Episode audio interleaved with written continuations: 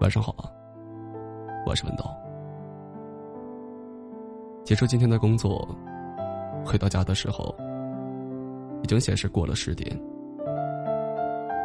从冰箱里拿出新鲜的水果，还有酸奶。开着电视，听电视剧的声音。等订好的外卖，吃完，敷着面膜，听一会儿英语新闻。点了好闻的香薰助眠，睡觉依然不能关灯，就换了一盏光线微弱的灯，在床边。生活一切照旧，我似乎渐渐感受到自己的变化。我也可以一个人将生活安排的井井有条，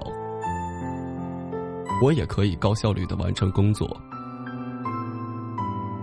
我开始变得沉默了许多，不爱将感情外露，又害怕自己无法宣泄情绪，于是养了一只猫，总是跟它絮叨。以前我觉得这个世界上有很多对于我来说很重要，我从来不敢想，如果有一天亲人离世、恋人离开，我会怎么办。我觉得我没有办法去接受如此重要的人从我生命里抽离，但当我第一次真正的面对了分别之后，我开始清楚的意识到，就算我们再难过，也要接受。我们还是要更加认真的生活。以前经常和人说，我觉得我真的离不开那个人。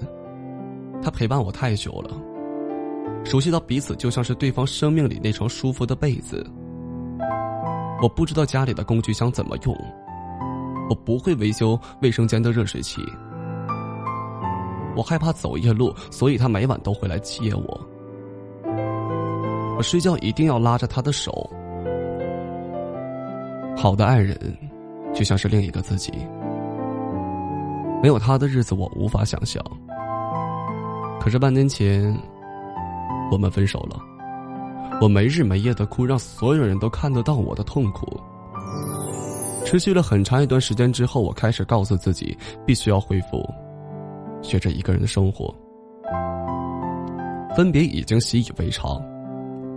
活在这个轻易说再见的年代，每个人要具备保护自己的能力。依赖。是对一个人最大的信任。可当你无法再让我依赖的时候，我要迅速的适应没有你的日子，并把自己的生活最大限度的恢复到最初的样子。失去你，已经足够伤心。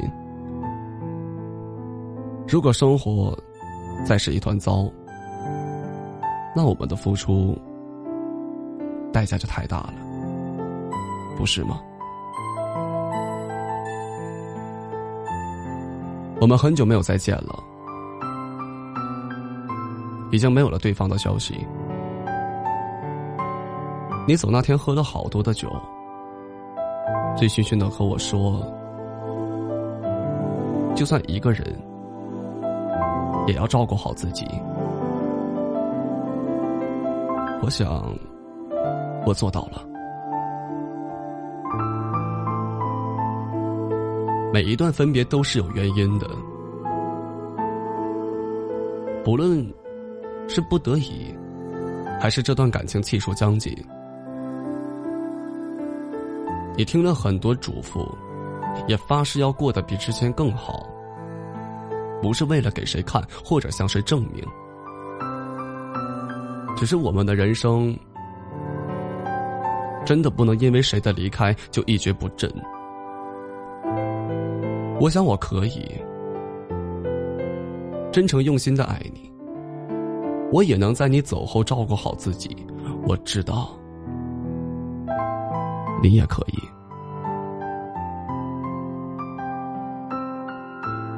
我是文东，祝你晚安，祝你好梦。